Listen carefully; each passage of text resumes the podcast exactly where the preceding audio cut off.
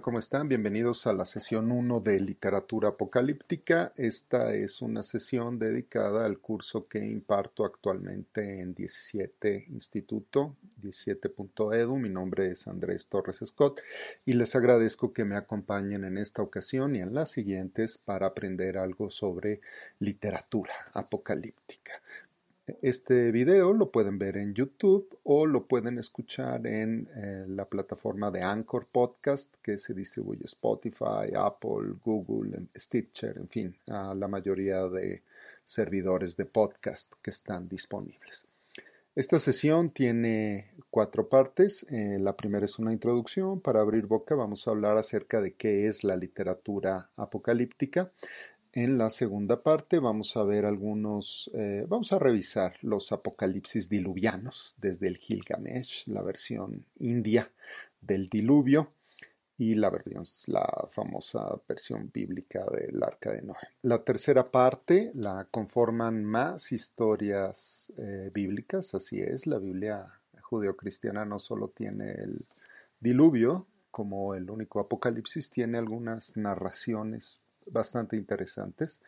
Eh, Lot de Sodoma y Gomorra, eh, que plantea algo que sucede bajo la premisa de un falso apocalipsis. Seguiremos eh, posteriormente con el libro de la revelación, es decir, el mismo apocalipsis que da nombre a este curso de Juan. Y aquí agregaré también una interesante versión escandinava del fin de, de los días, el Ragnarok.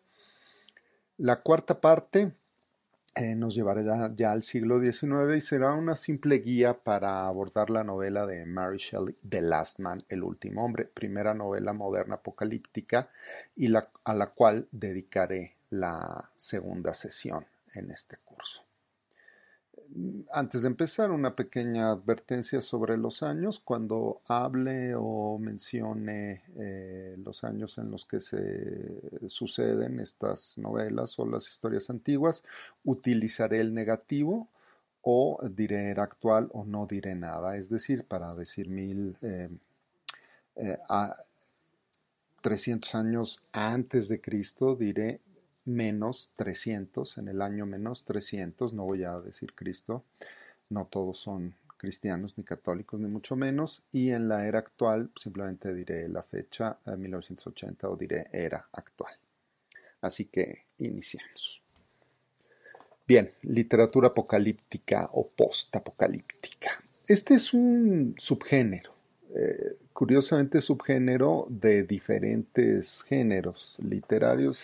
Eh, la literatura apocalíptica es entonces un subgénero de la ciencia ficción, de la ciencia fantasía, de la utopía a través de la distopía, o sea, aquí estaríamos hablando de un sub-subgénero, y por último del horror, es decir, cuatro, cuatro eh, posibles, se la literatura apocalíptica deviene de cuatro posibles eh, géneros eh, literarios. La literatura apocalíptica plantea una situación en la que la civilización de la Tierra está a punto de colapsar, está colapsando o recién ha colapsado. Los eventos que eh, determinan el fin del mundo pueden clasificarse prácticamente en seis de manera muy general. El primero, un cambio climático, este es el típico desastre ecológico, el diluvio podría ser una de esas. El segundo es el astronómico, el típico asteroide que se acerca a la Tierra, aunque bueno, pues, también la Tierra puede chocar con la Luna, ser tragada por el Sol, en fin, etc. El tercero es el médico, quizá uno de los más populares, y normalmente es una pandemia originada por un virus, entre eh, la cual pues la más famosa es el virus que crea zombies, ¿no? Eh, o el que crea vampiros, como Mason en Soy, Soy leyenda. Eh, pero además de este evento de la pandemia médica está la disgenia, es decir, un desorden genético crónico degenerativo heredable que impide que el hombre siga viviendo, como The Children of Men, la película de Cuarón, o em, The Chrysalids, las crisálidas de John Wyndham. curiosamente la primera Young Adult Novel, la primera novela para ah, jóvenes adultos. Es una, una distopia. Aquí no hay el fin del mundo, pero sí hay una disgenia, que es el ejemplo que quería señalar. Eh, el cuarto, el cuarto evento es el escatológico, es decir, el fin de los días, de acuerdo con una religión, también, también se da, no es muy popular.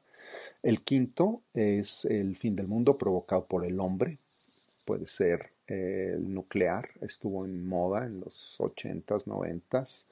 Eh, The Day After fue una película para la televisión que fue popular. El agotamiento de recursos, eh, en fin, ¿no? Todo lo que sea provocado por el hombre. El sexto, la singularidad tecnológica o también conocida como la singularidad. Este es bastante interesante. La tecnología no deja de avanzar y lo abarca todo hasta que deja fuera a los seres humanos o los considera solo una pieza más. Y, bueno, pues precisamente los humanos no van a ser indispensables para el funcionamiento. Este es, esta es muy, muy interesante. Eh, me recuerda, la novela que recuerdo de esta es de Forster, Ian Forster, The machine stops, la máquina se detiene, la máquina para, ¿no?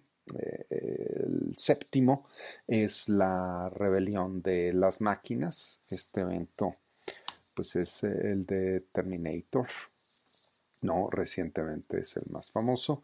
Y el octavo, eh, podríamos poner aquí la, invasión alien, eh, The End of Childhood, que veremos en este curso de Arthur C. Clarke y pues muchas, muchas, el día de, Independence Day, en fin, este es muy, muy socorrido por Hollywood. Dos, apocalipsis diluvianos. Pasamos entonces a, los diluvios. Aquí reúno los apocalipsis babilónicos, indios y, judíos. Iniciamos con el más antiguo que es el poema de Gilgamesh. Este contiene la primera versión diluviana situada en el la civilización sumeria. Pueden ver la traducción al español de la tablilla que contiene esta primera referencia en relación con el diluvio en la página Cervantes virtual, cuya liga les dejo acá abajo en el texto explicativo, y que fue escrita hace en el año menos 2000, menos 1500, es decir, es la más vieja, la bíblica será de cerca del año menos 300, así que estamos hablando de una antigüedad mucho más eh, lejana. Eh, los detalles de este mito es eh, se deben a el enojo de los dioses por la bulla que generan los humanos. La historia que se lee en esta página web, que es la directamente transcrita de la tablilla, es muy corta y no tiene una, una versión, no, no es tan detallada ni presenta cierta posibilidad de entender la narrativa a profundidad. Por eso eh, nos vamos a otra versión que está disponible en un blog eh, llamado Diccionario Mitológico. Y aquí es una versión de eh, Asiria, de esta versión diluviana sumeria, incluso anterior también a la Biblia. El punto es que a este Noé los asirios lo llaman Atrahasis, y eh, proporcionan mayor detalle. La historia siria más o menos dice así. El dios Enlil se desesperó con el bullicio de los seres humanos, con el ruido que provocábamos, y convocó a un consejo de dioses. En este consejo los dioses acordaron después de debatir mucho tiempo e incluso llegar a golpes. Esto es curioso. Me parece aquí que veo unos dioses eh, sumerios muy parecidos a los dioses del Olimpo, Eh, acuerdan eh, librarse de los humanos mediante un diluvio para obtener eh, la paz y el descanso. así lo dijo el gran padre Ano, que suponemos es el tipo Zeus de estos dioses, ¿no? aunque muchos despistados quieren unir a este dios Ano con la teoría conspirativa esta de los Anunnakis y el fin del mundo. En fin, eh, una vez que se acuerdan eh, traer el diluvio para barrer con los humanos y convertirlos otra vez en lodo porque de lodo vienen, el dios Enki habló a los oídos de un rey, del rey de Surupuk. Este es Atrahasis, un rey justo, mientras estaba dormido. Así que puede ser que aquí también inicie la tradición de los dioses de comunicarse con los hombres en sus sueños. Eh, Enki le pide a Atrahasis hacer una nave perfecta de 60 cubos de largo por 60 de alto y 60 de ancho. Eh, se preparan para el diluvio que durará siete días y siete noches. Esto es mucho, mucho menos que lo que va a durar el diluvio judío. Y eh, le indica que va a llevar los animales que él le va a decir. Es decir, Enki le va a decir, no le pide que lleve todos. También le pide que lleve granos, muebles, sirvientas, pues no, no, podría ser una arca decente sin sirvientas, esclavos y jóvenes, además de vino y cerveza. Cuando, y bueno, en fin, eh, suben además eh, bueyes, aceite vegetal, borregos. Y durante los, durante los primeros seis días que dura el diluvio, eh, van sacrificando varios borregos en honor a Enki, que los, los ayuda. Esta lluvia eh, dura los siete días prometidos y la barca, el arca, queda atorada en una montaña. Eh, durante cuatro días todavía se mueve hasta que finalmente queda estática. Primero, Atrahasis envía una paloma, la paloma regresa, después envía una golondrina, la golondrina regresa, y finalmente envía un cuervo, cuervo que no regresa, pero que bueno, pues no es tan sexy ni tan bonito como la paloma con su ramita de olivo, ¿no? El cuervo es en la historia original el que da el mensaje que ha dejado de llover y que la tierra puede ser habitada nuevamente. Como premio entonces los dioses hacen de Atrahasis un dios, eh, olvidan todos los problemas y la humanidad vuelve a ocupar la tierra. Esta versión sumeria tiene, eh, además de las interpretaciones eh, asirias y en el Medio Oriente, tiene una interpretación en el Dharma Sastra, alrededor del año menos mil en la India.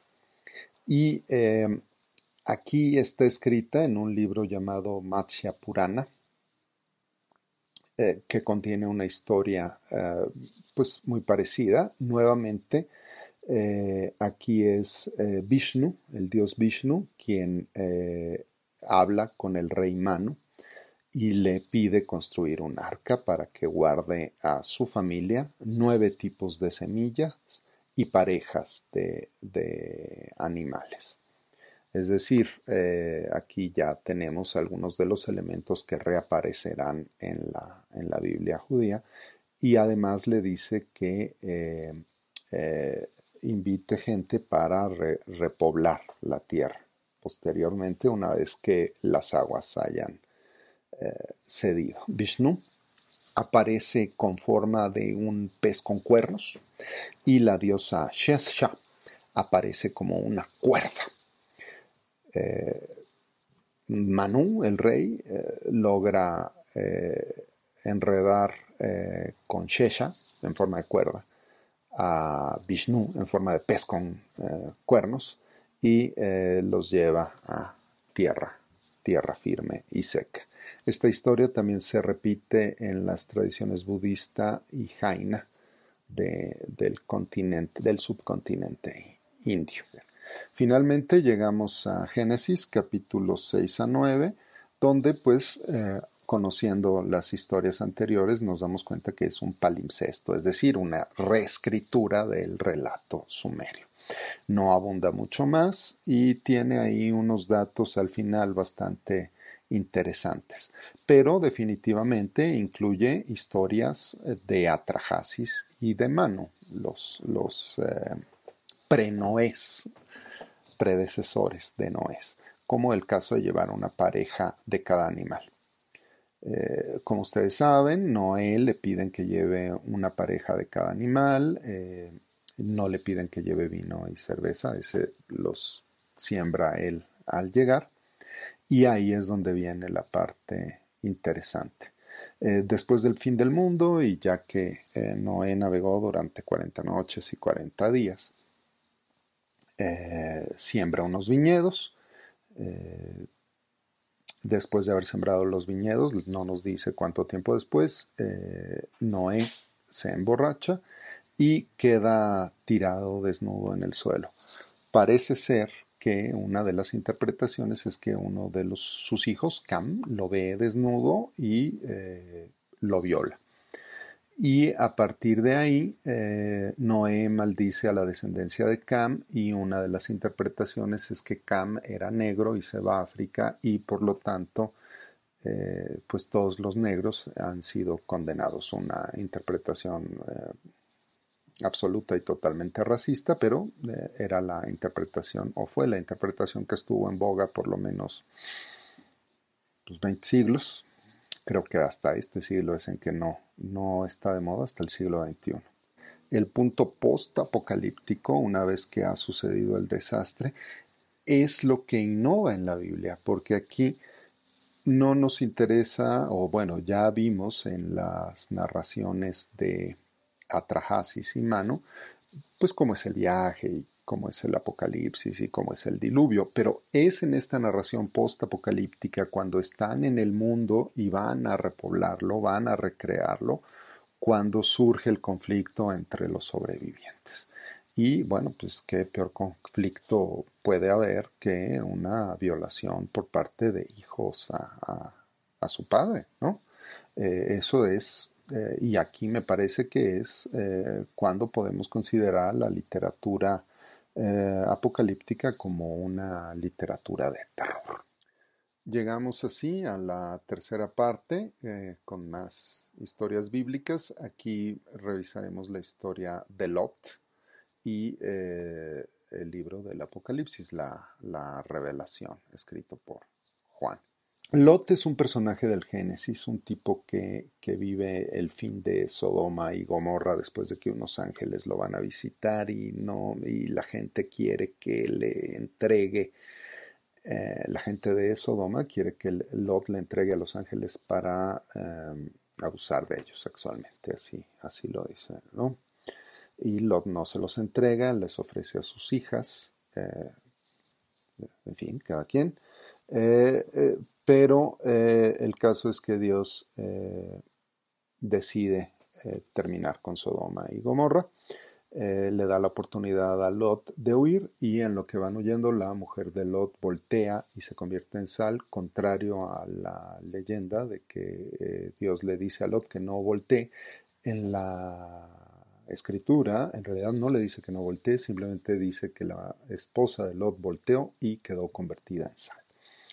Y bueno, pues eh, llegan a otra, a otra ciudad, pero eh, que Lot le pide a Dios no destruir, pero pues no explica por qué eh, no se siente cómodo Lot en esa ciudad y se va con sus dos hijas a una montaña.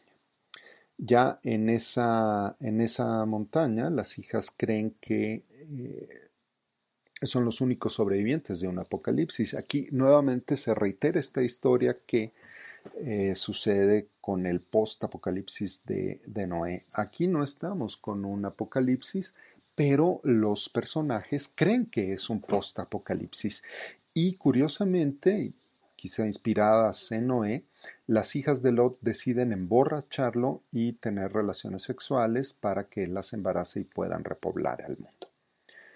Y, bueno, pues esta es nuevamente otra historia de terror que pueden darse el gusto de leer en Génesis 19.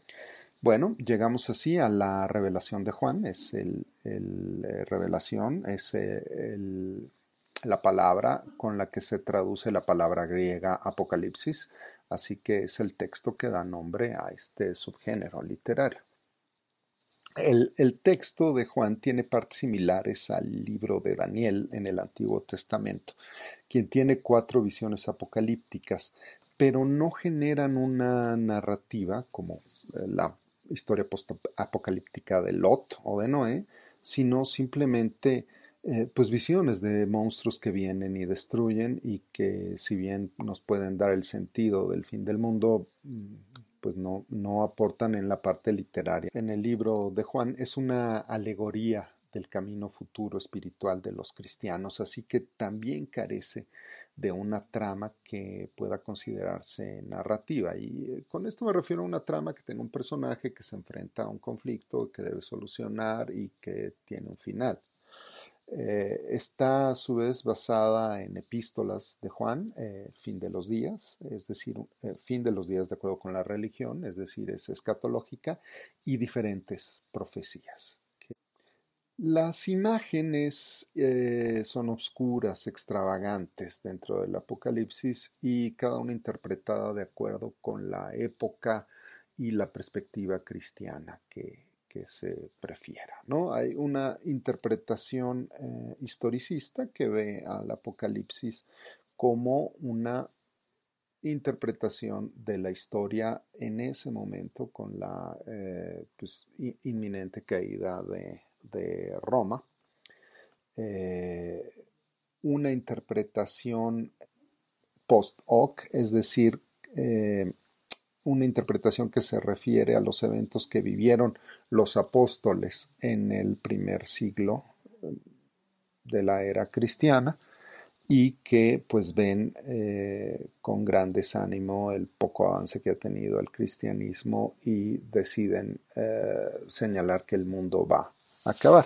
Y los futuristas, eh, que son aquellos que dicen que eh, lo que se señala ahí no es eh, lo que había pasado, ni una interpretación de la historia en ese momento, sino son imágenes, ideas y símbolos de lo que va a suceder para el fin del mundo.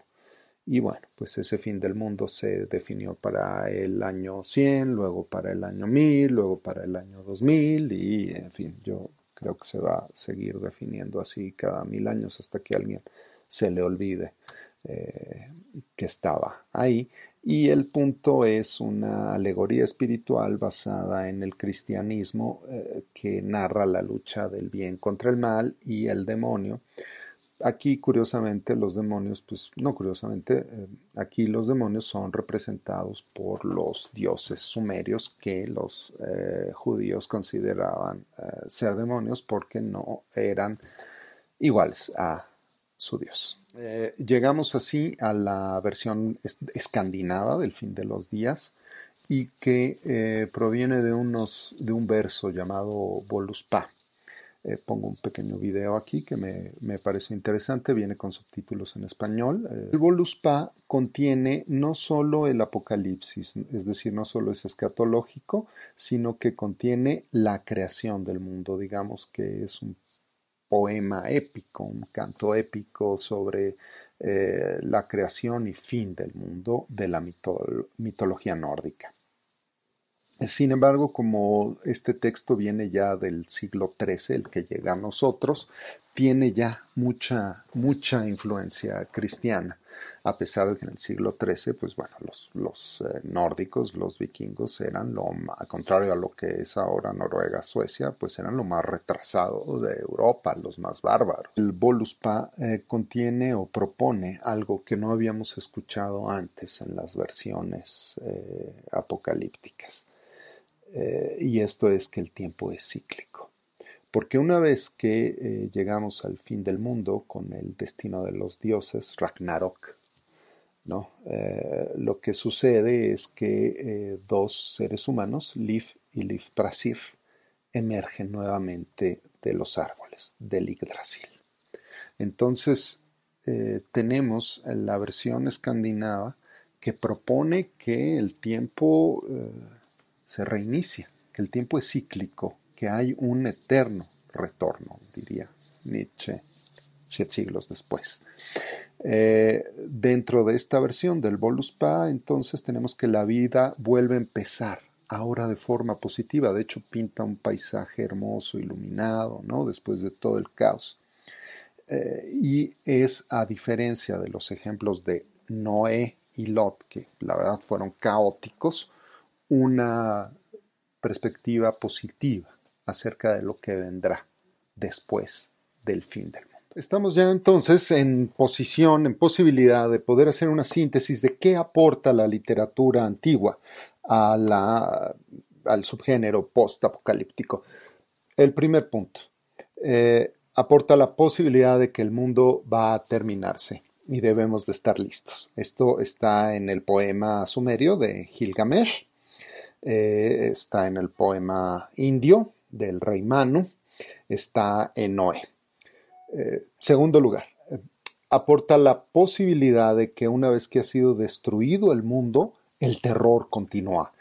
Muy reflejado en la parte judía con la eh, tragedia, el horror de Noé, que es violado por su hijo, y la confusión entre las hijas de Lot que pues lo violan también para tener descendencias, ya que ellas creen que están en un apocalipsis y que el mundo se ha acabado sin que esto sea cierto. Y el tercer punto que aportan las literaturas antiguas es la posibilidad de un renacimiento positivo. La literatura escandinava es la que nos propone esto, la que inserta esta idea y eh, bueno, son las ideas que serán recurrentes en la literatura eh, moderna a partir del siglo XIX o ideas con las que lucharemos posteriormente, ¿no? Vamos, eh, George Romero luchará siempre contra la actitud positiva de que después del apocalipsis viene lo hermoso y se concentrará más bien en la parte judía de que después del apocalipsis viene lo peor para los que han sobrevivido.